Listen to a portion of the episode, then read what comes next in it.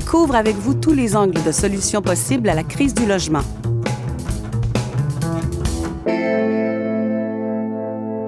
CIBL 105 Montréal.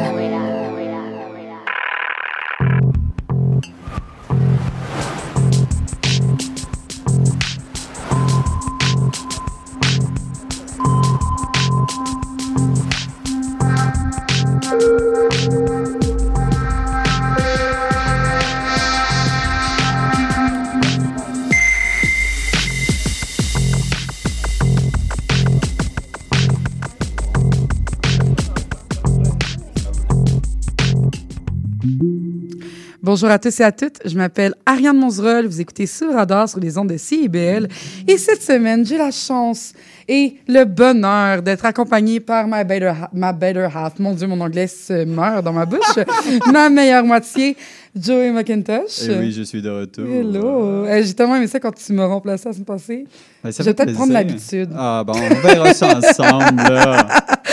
Euh, Aujourd'hui, on s'interroge sur la place de l'art visuel au Québec ainsi que les pratiques muséales. J'ai aussi eu la chance d'aller voir deux superbes expositions cette semaine. J'ai la chance d'avoir avec moi en studio Iris Amislev, conservatrice des projets et de l'engagement communautaire au Musée des Beaux-Arts et aussi responsable de l'exposition Georgia O'Keeffe Henry Moore, géant de l'art moderne. Allô? Bonjour. J'ai aussi Audrey Genois, directrice de la conservation et la programmation artistique pour le MAC. Bonjour, Ariane et Joey. Allô. Et nous avons John Zipli. Mon Dieu, j'ai tellement du mal ça. Zipeteli, right? Zépétali, oui. Ouais. Direct. Il faut juste s'approcher un petit peu, directeur général. Et sortant du MAC, j'ai vraiment, je me trouve extrêmement chanceuse de vous avoir autour de ma table aujourd'hui. Ah, c'est gentil de m'inviter, merci. Et on va parler de Pussy, euh, Velvet Tourism de Pussy Riot, qui est l'exposition qui est au MAC jusqu'au 10 mars. Je vous rappelle que Sur Radar est toujours rediffusé le lundi à midi et est aussi disponible sur toutes les plateformes de balado-diffusion. D'ailleurs, ce lundi, on va avoir une émission un peu spéciale sur le sketch au féminin avec une de mes bonnes amies qu'on avait déjà reçue pour le Fringe euh, au mois de juin l'an passé, Laurence Côté du groupe Sketch Comedy Tongue, qui présente leur prochain spectacle le 13 février prochain au Théâtre Sainte-Catherine, A Galantine, A Galantine Stand-Up Show. Hey, passer de l'anglais au français, c'est merveilleux. N'oubliez pas de vous abonner à nos différents réseaux sociaux Facebook, Instagram, TikTok, Spotify pour rien manquer de ce que nous faisons. Chaque semaine, nous vous proposons divers reportages et même des playlists musicales pour mettre dans l'ambiance de l'un de nos contenus. Pour rien manquer, retrouvez-nous sur nos différentes plateformes avec toujours le même handle sur le radar.cibl. Hi! Hey, c'est beaucoup de souffle, tout ça. Donc, on va commencer par mettre la table. Moi, je me, je me questionnais parce que je sais comme comment on peut vous introduire à cette émission? Vous êtes des personnes qui avaient tous et toutes un gros bagage au milieu de l'art visuel au Québec. Donc, c'est quoi vos parcours? Dans, dans, tout, dans, tout ce, dans ce beau milieu? Je sais pas si l'un ou l'une veut commencer. Parcours. Parcours, en- euh, parcours. au- au pourquoi- travail ou Oui, en ben pourquoi vous avez commencé à travailler en art? Qu'est-ce qui vous a amené? Ah, ben, je peux dire que moi, j'ai commencé simplement parce que j'aime tellement l'art. Hmm. J'étais entourée par l'art à la maison. euh, et ça fait depuis mon enfance que je vivais au musée, puis Ouais. que je, je fais l'art. Alors, c'est, oui. Qu'est-ce qui vous intéresse? Qu'est-ce qui vous touche dans l'art? La beauté, l'intelligence, la créativité. Le, ça- le fait de, de penser à, à quoi on voit et puis comment ça nous fait sentir. L'émotion, la couleur, la joie. Est-ce qu'il y a un mouvement que vous diriez qui est peut-être votre préféré? J'ai fait mon doctorat dans le land art. Alors ça, c'est euh, un de euh, mes ouais. préférés. Le land art, c'est, euh, je, vous pourrez peut-être me corriger, là, Oui. mais c'est l'art qui est fait avec la nature autour de nous. Oui, c'est l'art qui, euh, c'est une forme d'art qui a commencé à la fin des années 1960. Et puis, c'est des artistes euh, qui ont travaillé dans la nature, alors de- dans le désert, dans le milieu de, you know, de nowhere, you know, alors un- une spirale dans un lac ou des tunnels dans le milieu du désert qui est aligné au solstice. Alors, c'est, mais, mais justement, travailler avec la nature. C'est magnifique. Je- J'encourage fortement les gens à, à regarder un petit peu plus sur le land art. Mm. Moi, c'est quelque chose avec lequel je me suis familiarisée en travaillant dans les bases plein air parce que je trouvais ça Ah, vraiment intéressant. Oui, De, je trouve que c'est une manière vraiment accessible d'amener l'art. oui, exactement.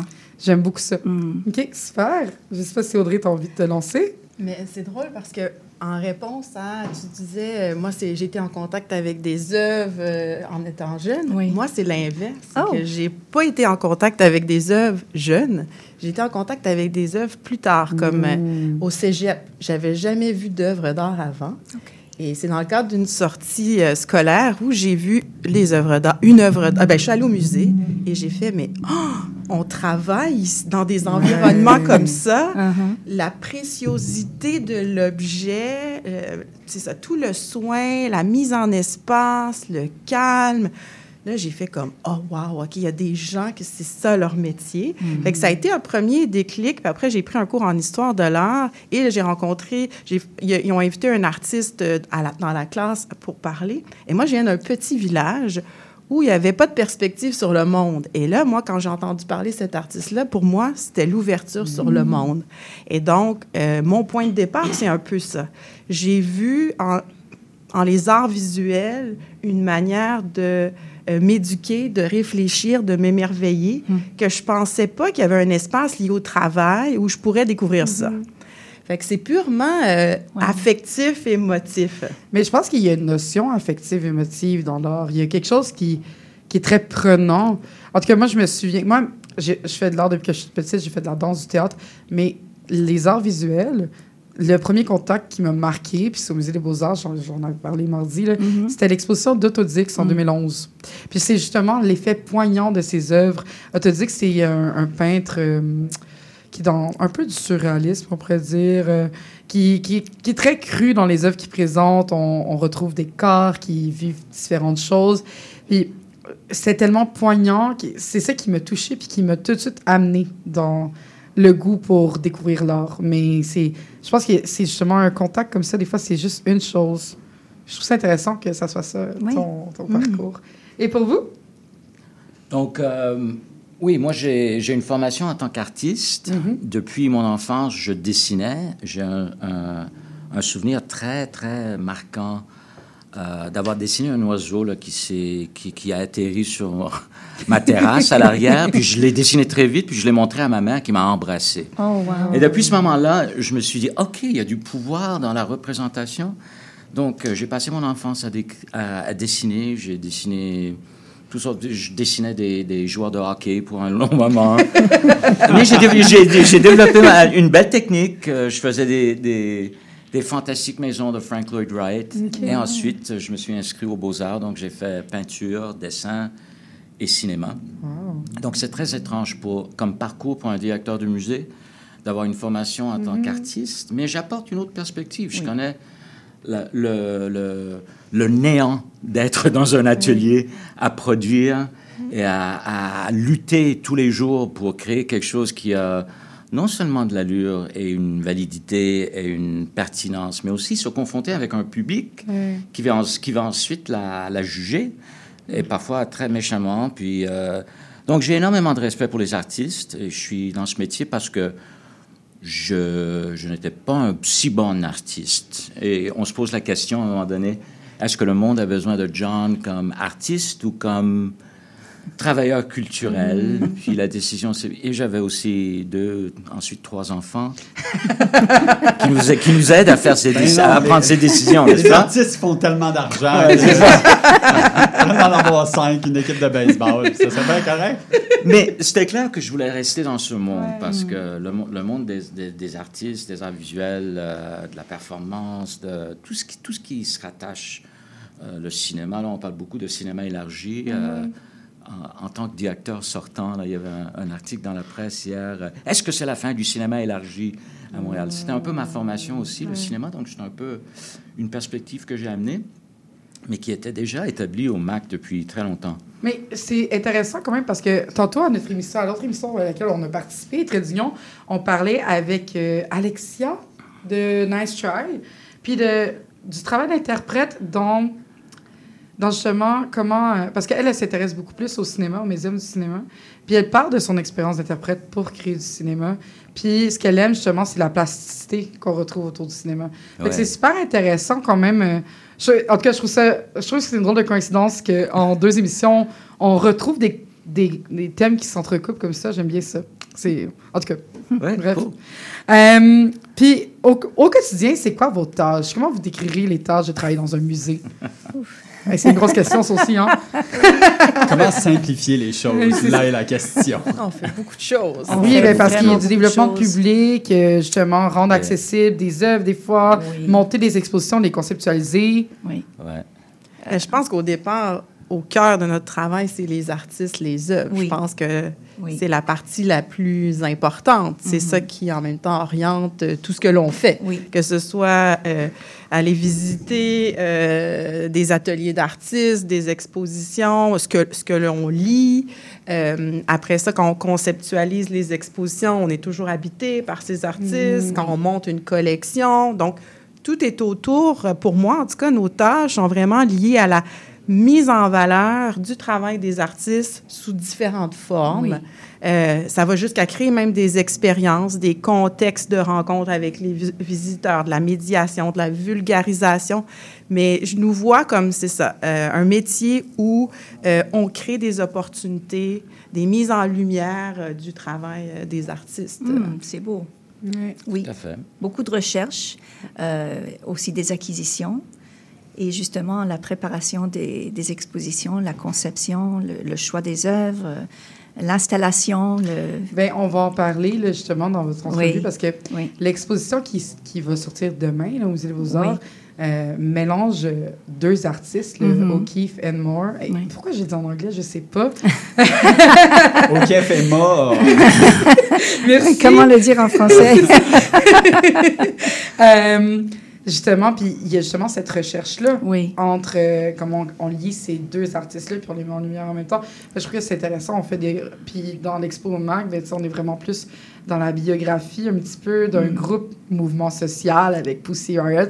Documentaire, Documentaire, activisme. ouais, c'est ça. euh, Fait que je trouve que c'est quand même intéressant de, de justement trouver la manière, la bonne manière de mettre en lumière cet artiste-là, puis de, de parler de son essence puis son énergie, parce que c'est présenté totalement de manière différente. Je ne sais pas si vous avez eu la chance d'aller dans l'expo de l'un et l'autre, mais il y a c'est deux univers complètement Bien sûr, Ah oui. oui. Ouais. oui. Euh, au musée, en ce moment, O'Keeffe et Moore, c'est très apaisant. C'est vraiment très, très différent de, Oui. de Pussy Riot.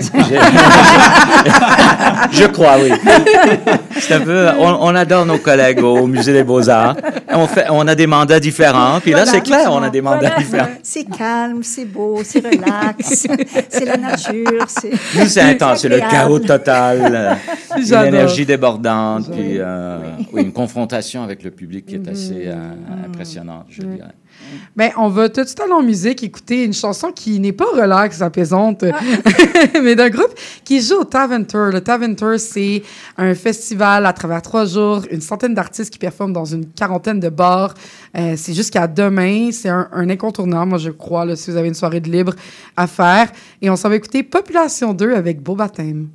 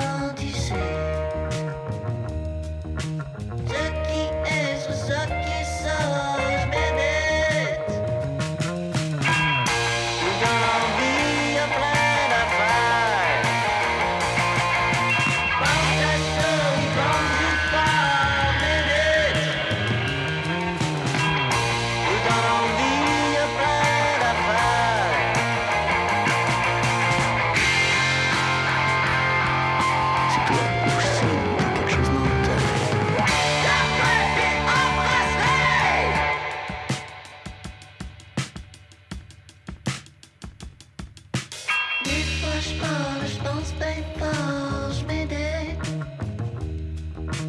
Des fois je parle, je pense pas, pas je m'aide.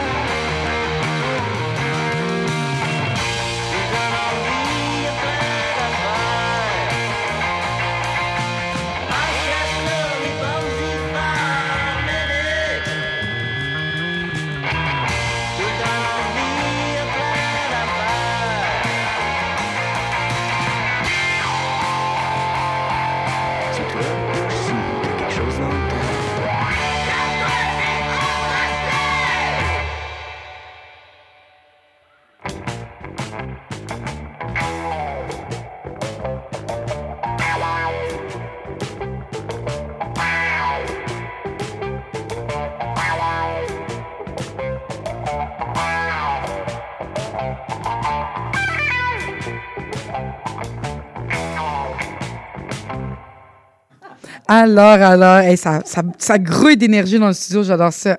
Donc, euh, l'exposition Georgia O'Keeffe et Henry Moore, géant de l'art moderne, retrace la vie de ces deux artistes qui ont en commun que ce soit des faits biographiques, inspirations et même des techniques. Mais pourtant, ce sont presque jamais rencontrés. Puis là, on va en discuter dans les questions. OK. Euh, puis, en fait, c'est d'abord été présenté au Musée d'art de San Diego. Puis, le Musée des Beaux-Arts est le deuxième musée à présenter cette exposition-là. Troisième? Oui. OK, j'avais pas. ça a été à Albuquerque aussi. Albuquerque. OK, Oui. puis ça, ça va dans un autre musée après aussi. Au- à Boston. À Boston, Oui. c'est ça. Et là, euh, ben. Aujourd'hui, je suis avec Iris Amizev pour en parler. Mhm. Donc, euh, tout d'abord, qui sont George O'Keeffe et Henry Moore? euh, Henry Moore? Alors, George O'Keeffe est connue pour ses peintures.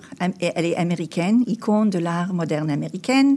Et Henry Moore est britannique, euh, sculpteur et encore un autre icône dans les arts. C'est deux vraiment géants d'art moderne. C'est deux pionniers.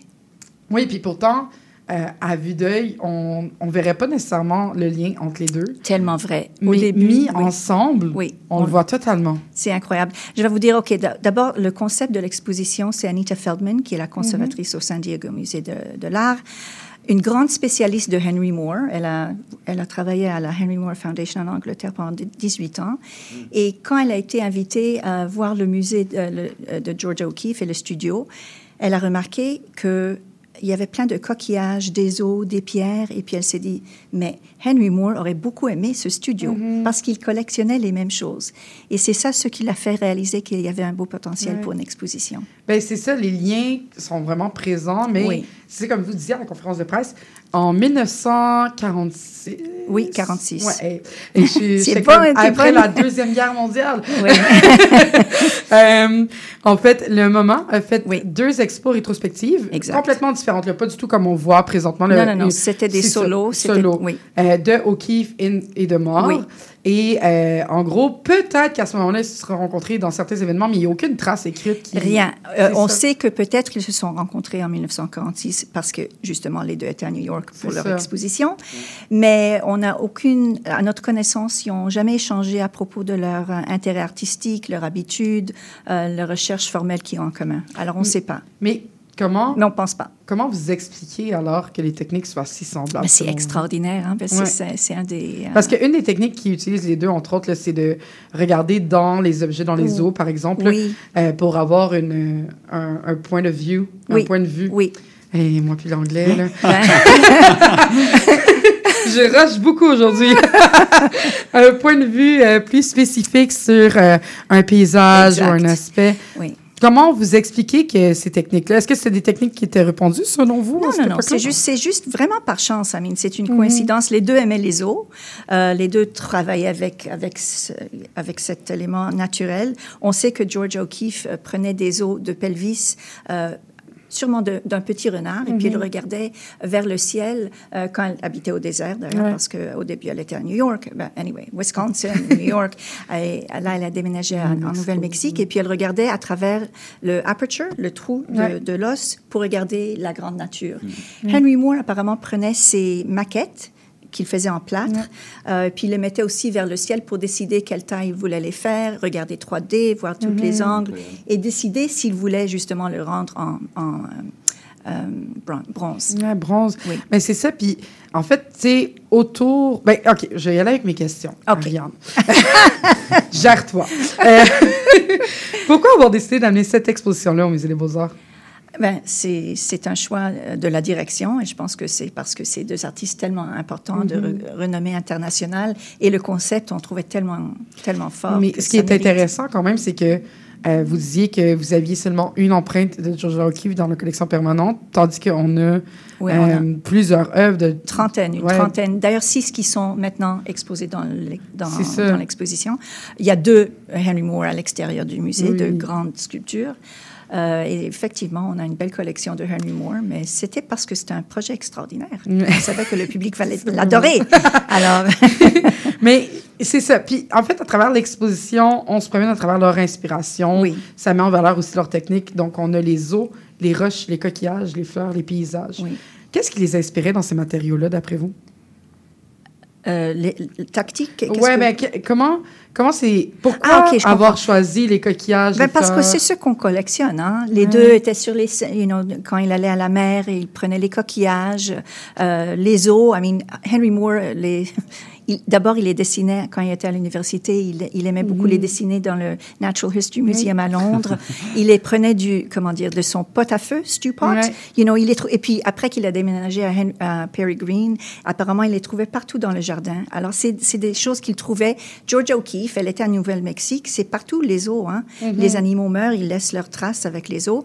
Et c'est intéressant parce que les deux, comme il y a beaucoup de monde qui pense que les eaux c'est quelque chose qui représente la mort. Oui, ben, c'est Mais c'est le contraire. Les, Georgia O'Keeffe disait que pour elle, bizarrement, les eaux re- étaient plus vivants que les animaux qui entouraient, euh, qui étaient autour. Alors, il voyait des belles éléments. Et puis, I mean, la nature, elle est toujours présente. Les fleurs, on peut toujours les... Ben, D'ailleurs, pas en Nouvelle-Mexique nécessairement, mais Ouais. Georgia O'Keeffe a beaucoup... Elle a fait ses séries de fleurs quand elle était à Lake George, à New York. Ouais. Mais justement, moi, OK, moi, Georgia O'Keeffe, ça a vraiment été une révolution. Oui. Une révolution, une révélation Oui. pour moi. révolution aussi, peut-être.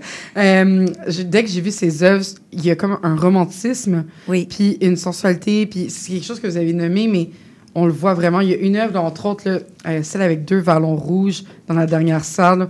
Euh, dans la salle des paysages, là, je, Oui. je l'avais vu, je l'avais noté, mais je l'ai oublié. Euh, euh, qui est mon œuvre préférée. Je, je trouve qu'il y a des subtilités, puis c'est justement, il y, a, il y a une notion contemporaine très présente. C'est quoi Vallon? Je m'excuse. Des, je sais la trouver là. Genre des montagnes, un peu. Je pense que c'était des. euh, Est-ce que c'est Des celle avec les falaises? oui. Ah oui. Alors, écoute, alors, par exemple, une œuvre comme ça, ce qu'elle a en commun aussi avec Henry Moore, c'est que l'espace négatif Exactement. est aussi important que l'espace positif. Alors, par, par exemple, Henry Moore, au début, il faisait des euh, figures allongées, Ouais. et dans, you know, un- une figure allongée. Puis là, il a découvert que s'il divisait la figure, tout d'un coup, il y avait de l'espace entre les éléments, et puis ça rendait la, la sculpture plus dynamique. Mm-hmm. Et parfois, quand il élargir, Ah, élargir. ouais. merci. Euh, dans des dimensions colossales, à l'extérieur, par exemple, le monde peut se, you know, marcher autour. Oui, c'est Lui, ça. il a vu euh, Stonehenge, un site archéologique à Wiltshire, qui l'a beaucoup frappé. Il a été 21 fois. Il a trouvé ça tellement beau et tellement une, you know, c'est comme pour lui, c'est de l'art, c'est de l'architecture, c'est de la sculpture, et c'est là où il a appris que la dimension gigantesque. D'ailleurs, à propos le land art, même chose. Exactement, c'est ça, je me disais. Il y a, il y a un Il y a lien très, très fort. Euh, il aurait adoré le land art. Et, euh, et c'est ça ce qu'il a, il a fait euh, inspirer de faire des sculptures tellement grandes aussi pour que Mm. le public puisse interagir physiquement avec l'œuvre. Puis pourquoi, d'après vous, Georgia O'Keeffe est moins connue dans la francophonie ou au Québec, peut-être? J'ai aucune idée. Honnêtement, je ne le savais pas parce Mhm. que pour moi, Georgia O'Keeffe, c'est une des artistes les plus reconnues aux États-Unis, américaines, je veux dire. Euh, mais peut-être c'est parce qu'on est dans le milieu muséal, je ne sais pas, mais elle, on va la découvrir. Ouais. Et puis il y a beaucoup à découvrir. C'est une, c'est magique. C'est, Ah oui. Elle a révolutionné euh, l'histoire, euh, la, la technique, les, euh, d'abord les comment- les natures mortes, Oui. les fleurs. les- les- le- Il y a quelque chose de vivant dans ces œuvres. Ben- Même si c'est une nature qui... ben, les fleurs sont en vie, là, quand les, les peint aussi, Oui. mais il y a, il y a aussi un... On les voit, ben on les voit pas, là, c'est très spirituel ce que je veux dire. On les voit bouger. Non, mais Yeah. écoute, elle a, la façon qu'elle travaillait, elle connaissait des, des photographes, Paul Ouais. Strand. Elle, elle était entourée par du monde qui l'ont fait réaliser qu'il y a beaucoup à voir dans l'abstraction. Et alors, elle a appris à recadrer euh, l'image à- et puis à l'élargir. Alors là, on rentre vraiment dans l'intérieur de la fleur. Des, et d'ailleurs, c'est un autre élément qu'elle a en commun avec euh, Henry Moore. Mais parlant des fleurs, c'est vrai. Je comprends ce que tu dis. C'est vraiment, c'est tellement beau, c'est très spirituel, et c'est tellement des fois, on, on sait, si on rentre tellement profondément dedans, ça devient complètement Oui, abstrait. puis c'est des œuvres que j'ai l'impression qu'on peut rester des heures et des heures. Oui, et c'est le voir but, complètement oui. différent. Good, oui. Euh, J'ai une de mes œuvres à la maison. Plus un. Bravo, Ariane. Tu as Ben- réussi. George O'Keeffe a dit, to see, euh, il faut prendre le temps à regarder. oui, Et, euh, Mais- et ça, ça- parce que chaque pinceau est intentionnel, chaque euh, brushstroke, et il faut regarder profondément. On peut regarder la toile, elle a l'air blanche, on rapproche et puis tout d'un coup on voit toutes les couleurs dedans. Oui, ben c'est ça. Puis moi, c'est ce que j'aime dans l'art, c'est les œuvres justement euh, multilayer avec plusieurs niveaux. Puis je, je me tape. Désolée, cher auditoriste, là, j'arrête pas de parler en franglais. Là. Euh, mais oui, euh, je trouve qu'il y a vraiment quelque chose d'intéressant dans, dans justement le niveau qui est abordé dans ces œuvres, puis la manière dont c'est présenté aussi. On peut se perdre un petit peu dans, dans l'expo, mais pas se perdre là, littéralement, là, figurativement. Je me suis perdu dans le musée, moi. Je, je marchais à gauche, à droite, je savais plus où les toilettes. Mais on peut se perdre un petit peu euh, figurativement justement dans ces Oui. œuvres-là, puis euh, ne pas voir le temps passer, j'ai l'impression. Ben, c'est une des forces de l'expo parce qu'il y a quelque chose d'aérien aussi, puis de... Oui. Good, merci. Ouais. Oui, non, c'est, écoute, elle a fait, I mean, si on parle de Georgia O'Keeffe encore, personne n'a peint les fleurs comme elle. Mm-hmm. Personne n'a fait des feuilles comme elle. Rendre juste les feuilles le sujet de, d'une peinture, et en tellement, il y a longtemps, I mean, c'est impressionnant. Ouais. Puis il y a aussi, tu sais, là, on a parlé beaucoup de Jojo O'Keeffe, mais il y a Erin Moore Oui. qui prend une grande place dans Oh, l'exposition. Et euh, moi, que j'ai redécouvert, on dirait que il y a, il y a quelque chose, ben, c'est prouvé, il y a quelque chose que quand on voit une œuvre à tous les jours, qu'on la côtoie beaucoup, ben on la prend un peu pour acquis. Puis j'ai l'impression que la sculpture, des fois, c'est un peu ça qui se passe, parce qu'on le voit beaucoup, mais on, on s'habitue à la regarder, mais on la redécouvre pas. Puis là, dans l'exposition, je l'ai redécouvert, oh, j'ai l'impression. Puis j'ai fantastique, ça. je vois, et comme, en tout cas, il y avait quelque chose de, On reprend la figure allongée, là, quand même, beaucoup de fois dans le- dans l'expo, Oui. à plusieurs étapes aussi de sa création, pour finalement arriver dans la dernière salle Oui. avec une. Ben, une version quand même assez grande, mais je sais qu'il y a une version encore plus grande qui existe de cette œuvre-là. là. mais une version assez grande, grande comme la table ici à CIBL à peu près, euh, qui est à peu près 4-5 pieds là, pour ceux et celles Elle qui ne sont énorme, jamais oui, venus oui. ici. Euh, c'est vraiment grand. Oui. Et je trouve qu'il y avait une douceur dans ces lignes, même si ces lignes sont très Hmm. aiguës. Oui. Est-ce que vous pensez que c'est quelque chose qui l'intéressait de justement travailler la douceur dans la dureté? Parce qu'il utilise aussi des matériaux comme le bronze, le bois. Oui, oui, oui. Mais d'abord, c'est une bonne question. Pour lui, d'abord, cette œuvre, euh, c'est une figure allongée, mais ça a l'air comme un paysage. hein. Oui, ben c'est ça aussi. Alors, il y a, arrive. ouais. oui, alors il y a quelque chose de très, euh, ben, très apaisant et très, Ouais. très doux là-dedans. Il adorait les cavernes. Il jouait, you know, quand il était enfant, il rentrait dans les cavernes. Alors, on voit tout ça dans Mhm. son art aussi. Euh, oui. Puis, il y a. hum, Un des thèmes principaux de l'expo, c'est vraiment la nature. Oui. On peut vraiment y sentir une sublimation même de la nature. Mhm. Et puis, j'imagine que l'expo était dans une de mes salles préférées. là. Le vestibule où on a fait la conférence de presse, c'est magnifique. Oui. C'est genre une grande serre au troisième étage. Mhm. Euh, et j'imagine que ça l'a joué aussi dans l'idée d'amener l'expo à l'intérieur. On se sent pas encloisonné par l'exposition, tu sais. Excellent. Encore un peu ça, Rayane. Ah, non, je, je suis ravie. Non, je suis ravie que ça vous a touché comme ça. C'est le but. Ouais. C'est vraiment, euh, comme je disais, c'est apaisant. La nature, et c'est pas juste la nature qu'on voit là-dedans. Il y a d'autres, euh, you know, il y a, il y a des œuvres euh, plus surréalistes et tout, mais je trouve que c'est. Ah. Ah non, non, ça va. Mais c'est, euh, je pense que le public euh, vont beaucoup aimer cette exposition parce qu'elle est tellement accessible, tellement facile à aimer. Le sujet est tellement direct. Euh, on voit une fleur, on, la comprend. Peut-être on l'a jamais vue de cette façon. Mm-hmm. Euh, Il y a beaucoup, il y a beaucoup d'associations sexuelles dans ces fleurs. Vous Oui. êtes au courant. Oui, oui, oui. Euh, euh, Mais c'est comme ça que la fleur a l'air dans la réalité. Oui. Alors, et puis c'est juste ça ce qu'elle nous a montré. et puis d'ailleurs, elle a toujours réfuté cette association. Et un des éléments que je trouve très fort dans, dans l'expo, c'est en juxtaposition, euh, la juxtaposition avec les œuvres de Henry Moore, qui, qui s'intéresse aussi dans les formes externes-internes. Euh, ça, ça montre que c'est juste des préoccupations formelles des deux artistes. Alors, elle disait, euh, c'est ce que vous voyez, mais c'était pas mon intention. You know, that's what you see. oui. Ben, merci beaucoup. J'espère que ça vous a donné le goût, chers auditeurs, auditrices. Ça commence demain. Moi, Oui. j'ai eu la chance d'y aller mardi. J'en parle à tout le monde. J'ai un catalogue à la maison. Je le montre à tout le monde. Excellent. Euh, mais je vous invite fortement à aller le voir. C'est jusqu'au 2 juin.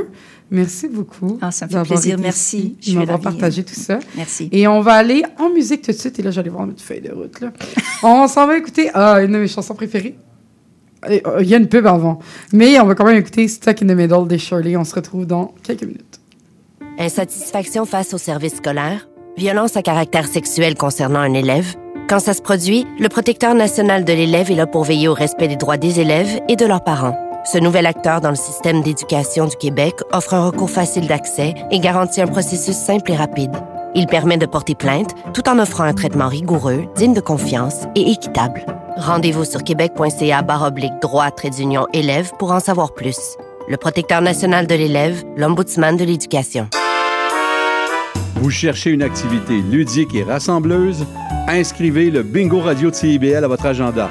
Chaque semaine, courez la chance de gagner 3500 dollars en prix. Invitez vos amis et jouez avec nous tous les dimanches dès 13h. Pour participer, procurez-vous les cartes de jeu du bingo de CIBL dans un point de vente près de chez vous. Pour trouver des lieux, visitez notre site web au cibl1015.com sous l'onglet Bingo Radio de CIBL. À dimanche prochain et bonne chance!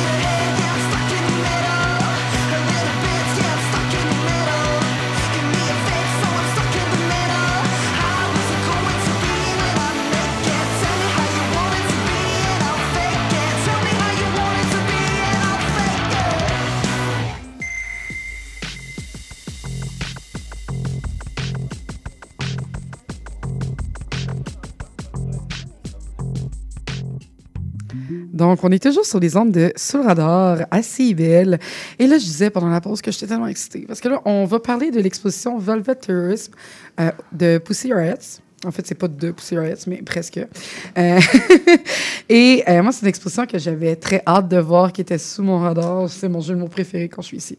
Euh, Jusqu'au 10 mars, là, fait que je suis vraiment contente d'y aller. Euh, depuis 2011, le groupe Mouvement Social, ish, Pussy Riots prend place euh, en Russie pour justement dénoncer euh, les structures de pouvoir qui existent, qui sont qui s'apparentent un petit peu à, un dictatorship, un- une dictature. Donc, on, on raconte leur histoire directement sur le mur. On retrouve un mélange de photos, vidéos, témoignages. Puis, c'est vraiment une exposition qui, qui te pousse à réfléchir, mais qui, qui, te, qui est poignante. Poignante, c'est le mot, je pense. Ouais. Et là, aujourd'hui, j'ai vraiment la chance, là, en fait, de pouvoir discuter de ça avec John Zepetelli, directeur général sortant du MAC, qui est aussi un peu derrière ce projet-là, là, de, de ce que j'avais compris. là. Oui, tout à fait, oui. Ouais, ouais. Euh, donc, qu'est-ce qui vous a donné envie de mettre en place cette exposition-là?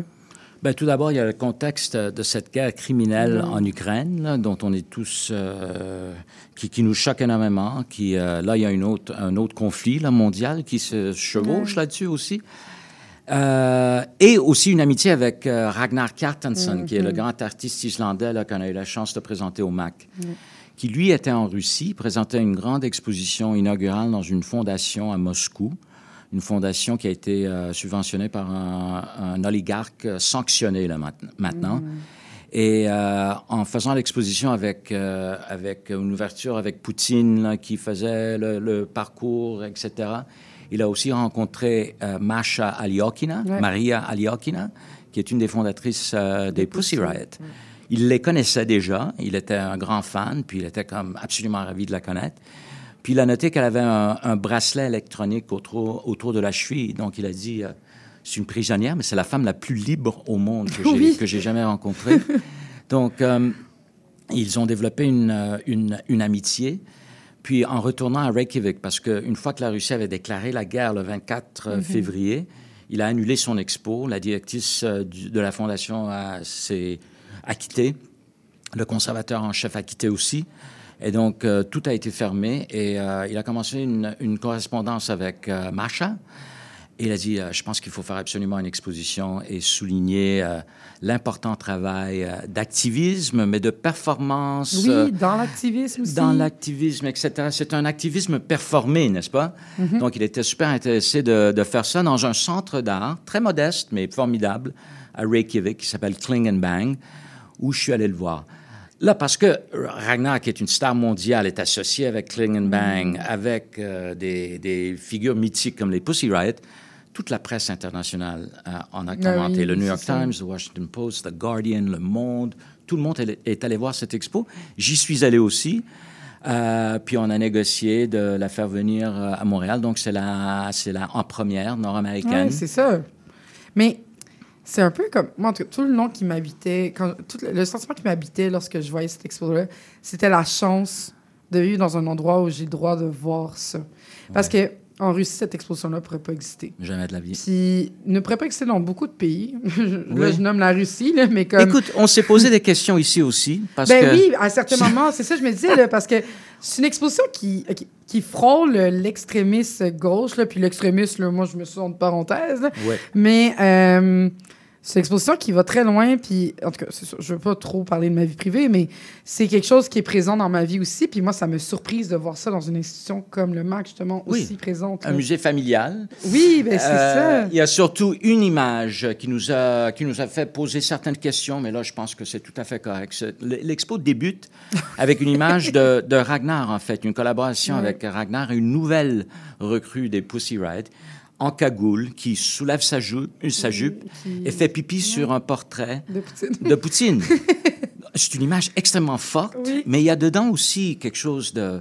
Un, un mépris féministe Ah oui, contre un gars qui, se, qui prétend être le gros macho de la Russie, mais c'est un grand criminel aussi, comme Mais c'est ça, mais tu sais, en tout cas. Puis, oui, mon Dieu. Je veux pas aller trop dans, dans certaines sphères, mais il y a- cette exposition-là, c'est ça. Moi, c'est le sentiment qui m'a habité, c'est vraiment de la chance de pouvoir la voir, mais aussi euh, un sentiment d'urgence. Tu sais, comme Ouais. ça me rappelait que finalement, nos droits, il faut pas tant les prendre pour acquis parce que ça s'est passé très rapidement. C'est un peu ça qu'on voit aussi dans l'exposition. là. Tout à fait. La perte des droits. C'est comme, en gros, on va recommencer du début. Pussy Riot a été inventé en 2011 Ouais. euh, dans le but de justement parler d'enjeux féministes, parce qu'en Russie, c'était déjà un enjeu qui n'était pas très accepté. Et euh, elles se sont faites incarcérer, en fait, euh, presque un an plus tard, à peine à la création.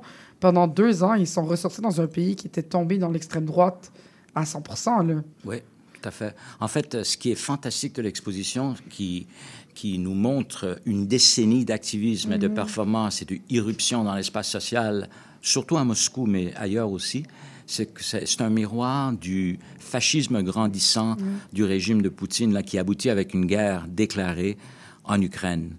Euh, c'est vraiment étonnant. En fait, Pussy Riot, étonnamment, elles se sont constituées justement pour s'opposer euh, au, à, à- à la corruption politique de Poutine, euh, au- à l'effritement des droits humains en Russie. Euh, bien sûr, elle voulait faire la promotion d'un féminisme, euh, les droits LGBTQ, parce qu'il y a aussi cette, ce souci-là. Euh, c'est c'est vraiment un phénomène. Mais elles sont aussi des artistes. On- ça se voit immédiatement dans leurs costumes, Mhm, oui. avec des collants euh, couleurs vives, des, des, des mini-jupes, euh, des cagoules, etc. Elles sont vraiment comme... C'est quelque chose de formidable. Puis c'est les seules. Elles se sont inspirées un peu avec les masques là, pour l'anonymat, avec les Gorilla Girls, euh, qui est le groupe féministe américain, euh, qui se déguise en, en gorille. Puis... euh, moi, moi, je les trouve absolument fascinantes. Ce qu'elles ont fait à l'intérieur, euh, c'était des performances non autorisées. Mhm. Puis elles le, sa- elles, elles le savaient absolument. Donc, il y avait, elles, elles avaient comme, d'une certaine façon, elles avaient comme intégré la réaction de l'État dans leur performance. Elles avaient prévu un peu ce qui allait se passer, Mhm. puis intégré aussi la réaction. Donc, l'État russe, l'État policier russe complète l'œuvre d'une certaine façon. Mais moi, je ça- suis- intrigué à savoir, en fait, surtout au niveau de, euh, de, je vais dire, la, la transposition, la traduction de, euh, de performances qui sont vives, qui sont colorées, euh, dans un espace qui, dans le fond, le- l'espace du MAC, c'est pas, c'est pas une place publique à Moscou, tu sais, dans le Ouais, sens que ouais. comme- comment est-ce que les artistes ont réussi, en fait, à... à- à travailler ce- cet élément-là pour garder la force, garder l'énergie, Oui. garder la vie, les couleurs, mais de mettre ça dans un espace justement un peu plus, euh, on va dire, c'est un, c'est un espace un peu plus traditionnel dans, dans l'optique où est-ce que ça demeure un musée, tu sais. C'est encore drôle jouer. Non, mais c'est- c'est pour ça que je pose la parce question. que ils ont essayé de recréer, en fait, pas nécessairement l'espace public, mais littéralement, il y a comme 500 photographies ça. littéralement collées sur le mur, avec du tape coloré, ainsi qu'une soixantaine de vidéos. C'est très Avec du multisensoriel. son qui sort de partout. Puis Masha, la fondatrice et, la, la- la membre des Pussy Riot avec qui on a travaillé principalement, c'est elle qui a écrit tous les textes. En fait, c'est des textes qui sortent d'un magnifique livre qui a été traduit en plusieurs langues, qui s'appelle Riot Days, euh, traduit en français comme Jour d'insurrection, qui est un mémoire de deux ans de, de son expérience dans le système pénitentiaire russe et euh, le système juridique russe. C'est absolument fascinant. Et euh, donc, tous ces textes sont écrits à la main sur le mur. Donc, c'est une expérience vraiment crue, forte et très émouvante. Mais je dirais. justement, comme. Moi, c'est c'est ça qui me. Qui... La question qui m'habitait, c'est comment. C'est quoi la limite de l'art, justement, dans ça? Parce que c'est une exposition Ouais. qui sort un petit peu de, des critères d'une exposition artistique. On est vraiment plus dans quelque chose de documentaire, autobiographique. Euh, Puis c'est quoi les limites de l'art, les limites d'un musée dans ce cadre-là? C'est une belle question. Nous, on, on- on trafique en art contemporain, qui est un espace beaucoup plus élargi. Oui, c'est ça. Un espace d'expérimentation, un espace où le MAC et des musées d'art contemporain tout court dans le monde contribuent à élargir le discours. Mhm. Qu'est-ce qui constitue une œuvre d'art contemporain? Euh, On va du, de quelque chose d'immatériel à des, à des pratiques beaucoup plus traditionnelles dans l'atelier, en passant par la performance. Je sais que le MAC euh, a dans sa, dans sa collection une œuvre complètement éphémère qui n'existe vraiment Mhm. pas. Il n'y a même pas de la documentation, il n'y a même pas un communiqué de presse. Euh, euh, on nous interdit aussi la documentation de l'œuvre. C'est une, œuvre complètement éphémère. Donc, on est là justement pour essayer d'élargir les frontières de ce qui est possible dans cette activité qu'on appelle art contemporain. Là, le MAC se veut aussi un lieu d'im- d'impact social. Mhm. Donc, avec une guerre qui fait rage, en ce moment, présenter une exposition qui, qui est une exposition d'activistes, de féminisme, de, de droit et de, de- de militance euh, LGBTQ, mais avec un propos artistique aussi, parce que tout ça ensemble, à leur façon, avec leur costume, avec leur attitude, avec le petit coup de sourire en coin, c'est vraiment, c'est- une œuvre tout à fait artistique. Et Ragnar, en fait, les considère parmi les, les artistes militantes les plus importantes euh, qui soient. Et le MAC a aussi une petite tradition là-dessus. On a présenté aussi une, euh, une formidable artiste mexicaine, Teresa Margoles, ainsi qu'une formidable artiste autochtone euh, canadienne, Rebecca Belmore. Là, ce qui s'en vient, c'est aussi euh, des artistes québécoises écoféministes dans une expo euh, qui s'appelle euh, Femmes, volcans, forêt, Mhm. torrents, et suivi encore une fois par la grande artiste autochtone québécoise Alanis Bobsawim. Donc, une programmation tout au féminin. Et juste après Pussy Riot, toute québécoise en plus. Ouais. Puis justement, ça, quand on entre dans l'espace, on entre dans un espace qui, qui nous est. Moi, j'étais fatiguée après l'expo, mais pas parce que c'était mauvais. Parce que justement, il y avait beaucoup de choses qui se passaient, beaucoup de bruit, beaucoup de couleurs, beaucoup d'images, beaucoup de textes à lire. Puis même que c'est un peu enivrant, puis il y a ce sentiment-là d'urgence qui s'installe en toi lorsque tu es dans l'expo. Qu'est-ce qui. Est-ce que c'était voulu d'amener ce sentiment-là Oui. d'urgence? Ouais. Oui, tout à fait. Tout à fait. Même, même si ça m'agaçait un peu, moi, en tant que Mhm. directeur de musée, surtout à la conférence de presse, parce que les journalistes voulaient capter ce qu'elle disait, mais euh, Macha insistait que toutes les vidéos soient présentes. En même temps. En Ah, même temps, donc une, une Ben cacophonie oui. totale. Mais je comprends tout à fait, c'est ça. Elle parle dans son livre que chaque action d'activisme des Pussy Riot doit être désespérée, soudaine et joyeuse. Et ça, c'est exactement les trois termes qui définissent l'exposition, selon moi. Là, cette fois-ci, exceptionnellement, on a aussi un espace de médiation. Oui, qui, est- ben, c'est qui est un espèce de chill room super sympathique conçu par notre euh, directrice de l'éducation, Yael Filipovic, où on peut interagir après avoir fait l'expérience de ce chaos énergisant de l'exposition. On a un- une période de calme, une entrevue avec euh, Macha, qui a été produite au Danemark, ainsi que des questions que l'institution pose aux visiteurs. Et d'ailleurs. Oui. Ah, tu les as? Ben oui. Ben oui, parce que je me suis dit, ça serait donc bien intéressant de poser ces questions-là aux personnes qui ont conceptualisé l'expo. Ah, là, il va falloir répondre. OK, donnez-moi une minute parce que Ben, en, attendant, en attendant, en fait, j'aurais j'aurais cette question-là. Est-ce que, tu sais, au niveau de la, de la réception de l'œuvre, comment est-ce que ça a été perçu euh, sur le, mettons, sur le territoire québécois? Est-ce qu'il y a eu des, des, comment je pourrais dire ça, des réactions qui ont été complètement, qui ont repoussé, en fait, l'œuvre? Puis y en a-tu d'autres qui ont, qui ont justement, qui, qui ont senti le besoin d'avoir cette œuvre-là dans, dans un contexte politique, peut-être même québécois? Écoute, il y a eu une réception absolument formidable suite à l'ouverture. Il y a énormément d'articles euh, dans les médias, la télévision.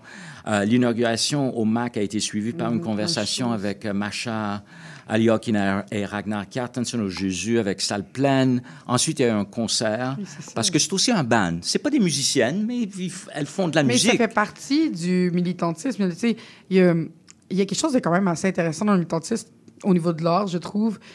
Euh, ça permet de pousser encore plus loin ton, ton message parce que c'est quelque chose qui se reproduit hyper facilement. Euh, puis c'est ça que je trouvais intéressant dans Pussy Riot aussi, c'est que c'est un collectif. Oui. C'est pas un groupe, c'est pas les mêmes quatre personnes parce que pendant, je sais ça, comme on disait, le, euh, Macha était en prison quand même un bout. Il y a Ouais. aussi Lucie qui était en prison. Euh, Lee, non, Lucie, je me souviens plus.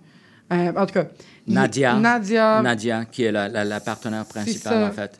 Euh, fait que, tu sais, il y a quand même quelque chose d'intéressant aussi dans l'idée de, ben, demain matin, il y en a une qui peut pas, ben, il y en a une autre qui Oui. prend la place. Et là, maintenant, elles sont tous en exil parce que c'est plus ça. possible. Il Ben, y a- ils peuvent la plus vivre classe à la fin, créative à Moscou n'existe plus. Mais à la Tout fin, le il monde ne est en fait plus exil. vivre carrément à Moscou. là. Il était surveillé 24 heures sur 24, puis Oui. il y avait comme une garde rapprochée de policiers, puis tout le monde se faisait arrêter. Ça devait être impossible de vivre dans ces conditions-là. là. Et en fait, euh, Macha était en, en détention domiciliaire, donc il y avait trois voitures de la. FSP là, qui... euh, mais elle a pu, elle a quand même réussi à s'enfuir en se déguisant Oh en livreuse de nourriture. Euh, on lui avait prêté ça, on lui avait envoyé ça, puis il y avait une motocyclette là, qui l'attendait en bas. Puis ensuite, Ragnar Kjartansson, l'Islandais, lui a trouvé un document de, de voyage pour qu'elle puisse euh, intégrer l'Europe. Donc, c'est tout, puis c'était un choix extrêmement difficile pour elle. C'était parmi les, les toutes dernières parce qu'elle a un garçon, euh, un adolescent. Sa mère est là, son copain était là. Euh, le copain, le, le papa de son fils. Donc, elle ne voulait pas que, que, que sa famille soit harcelée après son départ. Donc, des décisions très, très di- difficiles.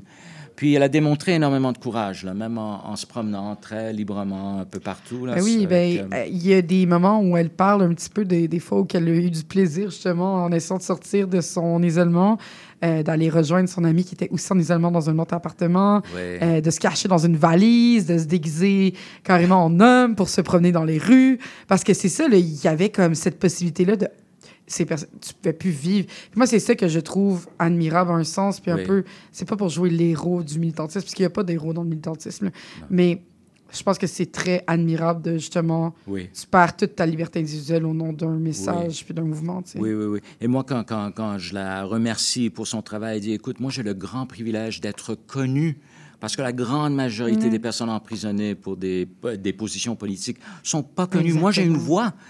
Et même en prison, donc elles sont rentrées euh, dans la jeune vingtaine, des étudiantes, puis elles sont sorties des, des stars mondiales. C'est ça. Avec une voix, avec une plateforme. Puis ils, ils documentent tout ça. Puis c'est, tu sais, en prison, elles ont mené. Les conditions de prison en Russie, si vous ne le saviez pas, c'est les pires conditions qui existent au monde au niveau des, des prisons. Là. Euh, moi, j'avais regardé un documentaire il y a quelques années sur la prison du Dauphin Noir. Tu sais, genre, les personnes, ils sont pliés en deux euh, toute la journée. Euh, aux prisons auxquelles elles étaient, elles devaient travailler des 12-15 heures par jour pour 5 euros par mois. Oui. Oui. tu sais, Puis leurs conditions de vie sont inhumaines. Et en fait, elles ont essayé de faire changer ça aussi en Oui. amenant les prisons en cours, Oui. en les dénonçant auprès d'Amnesty, etc. Puis moi, c'est ça que je trouvais admirable, c'est tout le temps de garder la force puis l'espoir à Ouais. travers tout ça. Là. Tout à fait. Et les défenseurs des droits humains considèrent que l'emprisonnement de Navalny aussi constitue de la Mhm, torture ouais. parce que euh, un inconfort total puis isolé complètement en Sibérie. Ouais. Euh, OK, rapidement, avant qu'on passe au prochain contenu, euh, j'avais les questions ici. Donc, les musées devraient-ils prendre position sur les questions abordées dans leur activisme, d'après vous?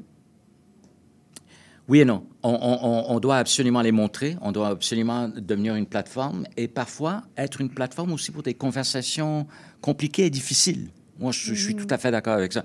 Je ne sais pas ce que tu en penses, euh, notre nouvelle directrice des expositions. oui. Marc. Ah! Ben, je suis d'accord avec toi. Je pense que c'est le musée est une plateforme euh, de discussion où c'est important de laisser la place à différents points de vue et donc de prendre position. Je n'irai pas jusque-là, mais c'est plutôt d'offrir un espace de rencontre, de discussion autour d'enjeux euh, qui, Tout à fait. qui peuvent polariser. et en, en Et- présentant les Pussy Riot, on prend une espèce de position, n'est-ce pas? mais un espace aussi euh, bienveillant et sécuri- euh, sécurisant. Tout à aussi. fait. Il y a toute Mhm. cette question-là de l'espace que l'on offre. Alors, le temps est déjà fini pour l'exposition Riot parce que je veux prendre le temps de parler avec Audrey. Parce que là, c'est ça. Là. Audrey, là, toi, ça fait trois semaines que tu arrives au musée. Complètement, oui. Et, mais avant, tu étais, à la Momenta, euh, la Biennale d'art contemporain. Euh, puis Et oui, fait, tu as rencontré notre commis- la dernière commissaire de la Mais oui, Biennale, Ji. Han, je me souviens. J'ai adoré mon passage avec elle. Puis là, suite à cette entrevue-là, j'avais mille questions sur l'art contemporain. Puis là, il va falloir que je te garoche ça en quatre minutes. Oh! Deux minutes trente, qu'on m'a dit. Donc, alors, alors, alors. D'après toi, c'est quoi la place de l'art contemporain au Québec? De l'art contemporain. Mais moi, est-ce que je peux la, la- Ouais, la vas-y. modifier un petit De l'artiste, peut-être? Ah, vas-y. au Parfait. Québec, parce qu'il y a les personnes derrière l'art contemporain. Puis euh, je trouve que souvent, euh, on ne voit pas assez l'apport de l'artiste comme citoyen, Hmm. personne qui contribue, dans le fond, à la vie culturelle, à la vie sociale. Euh, donc, c'est, pour moi, c'est un acteur vivant. Puis pendant la pandémie, tu sais, on a été coupé hein, de, de l'art. Puis c'est là, on dirait qu'on a vu aussi comment on en, on en avait besoin. Mais je pense que euh, la place des artistes, c'est vraiment, justement, pour faire le lien avec les Pussy Riot, de créer ces espaces-là où on peut aborder des questions difficiles, complexes, mais peut-être pas frontales, euh, par le biais de quelque chose qui est visuel, poétique, donc avec un angle qui permet parfois aussi de donner un espace plus neutre ou plus calme pour aborder euh, justement ces questions-là. Puis selon vous, c'est quoi la place des musées au Québec? Ben, la place des musées, c'est de. Ben, Une c'est des petite très question en deux minutes. Ben, c'est quoi la d'être place? le- C'est d'être le, le pont, de créer ce pont entre la création, la personne qui crée et le public. Euh, on, tu sais, on est encore dans ces perceptions que l'art contemporain, c'est- c'est c'est pas accessible, c'est c'est compliqué. Prochaine question. Et donc, je pense que le rôle du musée, c'est vraiment de se c'est une posture de médiation, euh, c'est une posture de mise en valeur du travail des artistes et de créer ces liens, ces ponts avec euh, les différents types de publics. C'est hyper important de toujours se questionner sur à qui on parle. Puis justement, qu'est-ce qu'on répond aux gens qui disent que l'art, c'est pour les intellos, que c'est pas accessible? Fait que c'est hmm, c'est pas accessible ou c'est intimidant ou Mhm. c'est on entend souvent ça. Mais dis moi je veux voir un match de hockey, je suis allée une fois puis j'ai trouvé ça très intimidant Euh, parce que j'avais pas les d'accord avec ça. Non, j'avais pas les codes, c'est très bruyant, il y a beaucoup de lumière, de couleurs, il y a une proximité, il y a une intensité euh, qui pour moi euh, je suis comme ah OK, il se passe des choses que je comprends pas, je comprends Mhm. pas l'enthousiasme. Et donc je pense que euh, c'est normal si on n'en a pas fréquenté. Je pense qu'il faut oser. Euh, de plus en plus, les euh, musées, les lieux de diffusion font des efforts aussi pour penser aux visiteurs. Euh, créer comme l'espace M, justement, dans le Pussy Riot, tu as vu. Donc, c'est vraiment un espace qui est conçu pour aider les gens à s'approprier le sujet, partager. Euh, et donc, voilà. Moi, j'ai une autre question. Ouais. là.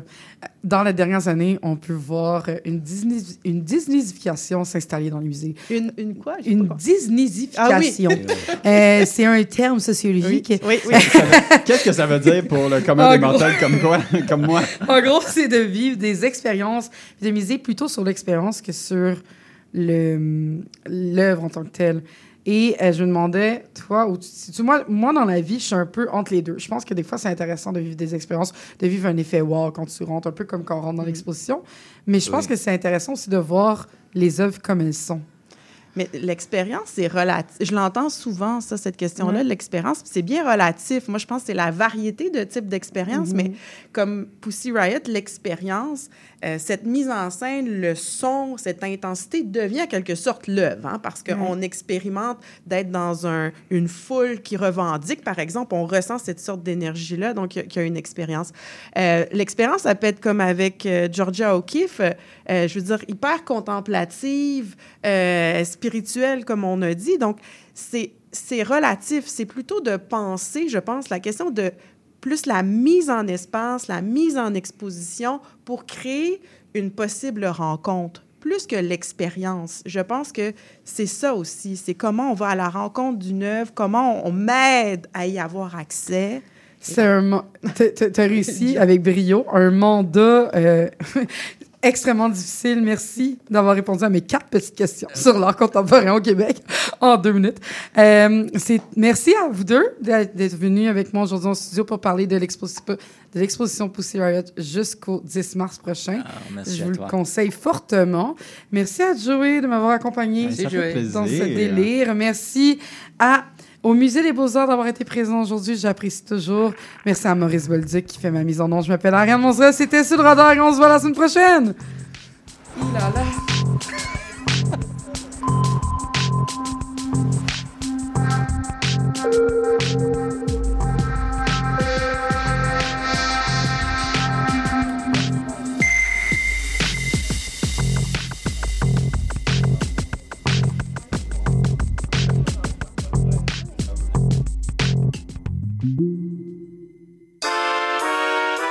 Cherchez une activité ludique et rassembleuse? Inscrivez le Bingo Radio de CIBL à votre agenda. Chaque semaine, courez la chance de gagner 3500 dollars en prix. Invitez vos amis et jouez avec nous tous les dimanches dès 13h. Pour participer, procurez-vous les cartes de jeu du bingo de CIBL dans un point de vente près de chez vous. Pour trouver des lieux, visitez notre site web au cibl1015.com sous l'onglet Bingo Radio de CIBL. À dimanche prochain et bonne chance! Le balado Les solutions climatiques de la COP Carbone a pour objectif de lutter contre les changements climatiques, une conversation à la fois. On s'engage à réfléchir, à sensibiliser et à agir ensemble une fois par mois, jeudi 11h. Courant d'air, c'est l'émission qui plonge chaque semaine dans un courant musical fascinant, ses origines, ses meilleures chansons et ses artistes. Joignez-vous à moi, Sophie Chartier et mes invités les vendredis à 20h30 sur les ondes de CIBL 101.5 pour un voyage de musique et de découverte. CIBL.